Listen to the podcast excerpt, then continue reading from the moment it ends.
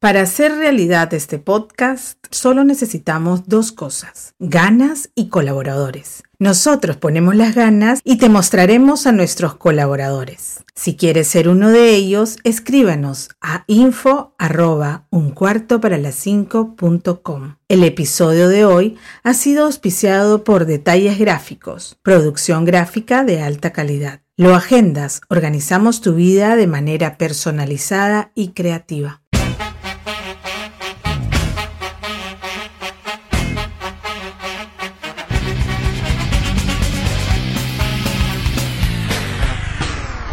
Cuarto para las cinco. Décadas. Hoy, en este podcast, me gustaría reflexionar con ustedes acerca de los límites.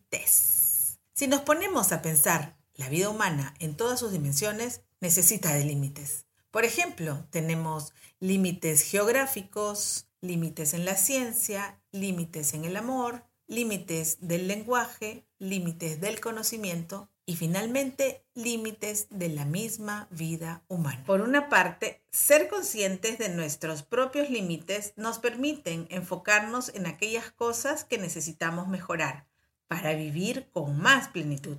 Nos ayuda a adaptarnos a los cambios y a relacionarnos mejor con las demás personas en nuestra vida familiar, social y sobre todo con nosotros mismos. Pero también si nos ponemos a pensar un poco más, tener conciencia de los límites de los demás y de los propios nos puede ayudar a trabajar nuestras inseguridades, nuestros miedos, nuestros aspectos vulnerables.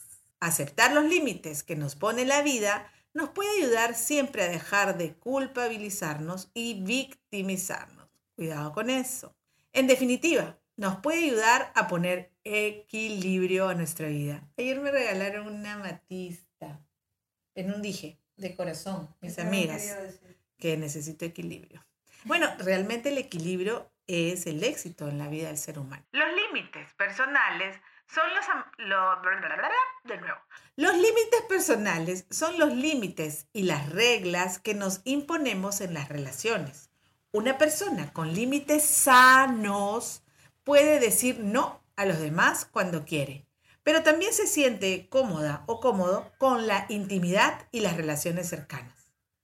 Dentro de los límites que nos imponemos como sociedad, existen límites positivos que nos ayudan a valorar más nuestra relación con las demás personas.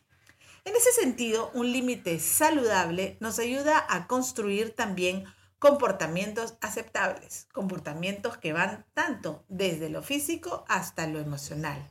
¡Wow! Ponernos límites a nosotros mismos como a las demás personas nos puede generar una mejor regulación de nuestros estados emocionales. Nos puede ayudar a fortalecer nuestra propia autoestima y de las demás personas nos puede ayudar a comunicarnos mejor con las demás personas y de esta manera contribuir a una mejor calidad de nuestra vida personal y social. ¿Por qué soy tan incidente en las palabras límites, mejor y los demás? Porque realmente nos ayuda. Con los límites descubrimos la existencia del otro y por lo tanto la propia existencia. Distinguimos hasta dónde tú y hasta dónde yo cómo eres y cómo soy. Una de mis hijas, cuando estaba pequeñita, me decía, no te limites, mami. Yo le respondía, la vida humana tiene límites, ya lo aprenderás. Actualmente nos venden la idea de lo ilimitado, planes ilimitados de telefonía, mensajes ilimitados, crédito ilimitado, haciendo que perdamos el sentido de lo real. Cuidado, ¿Eres de las personas que se limitan con el éxito o de las que se extralimitan? Por ejemplo, con tus comentarios que ofenden o metiéndote en la vida ajena. Hoy me limitaré a reflexionar en mis límites. Te invito a que tú hagas lo mismo. Por lo pronto volveré a escuchar el podcast de los límites. Gracias. Hasta una nueva oportunidad. Empresas para no recibir esas llamadas spam varias veces durante el día. Todo el día suena. Yo me emociono pensando que es un cliente nuevo, un auspiciador para el podcast. Y Me cuelgan. O es spam. Por favor, necesito ayuda urgente. Tonight, I'm gonna have myself a real good time. I feel alive.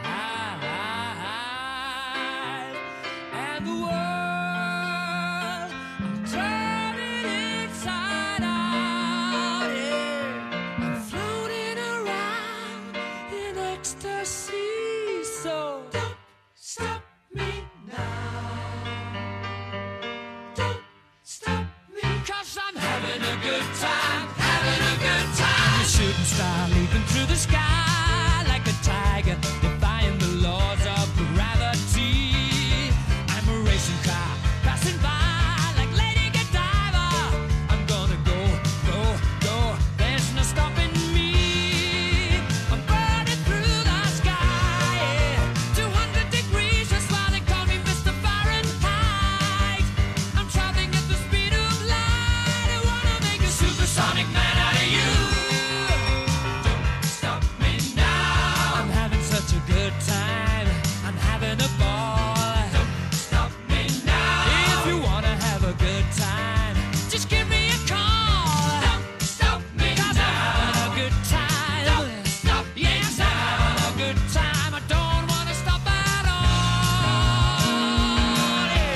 Un cuarto para las cinco. Décadas.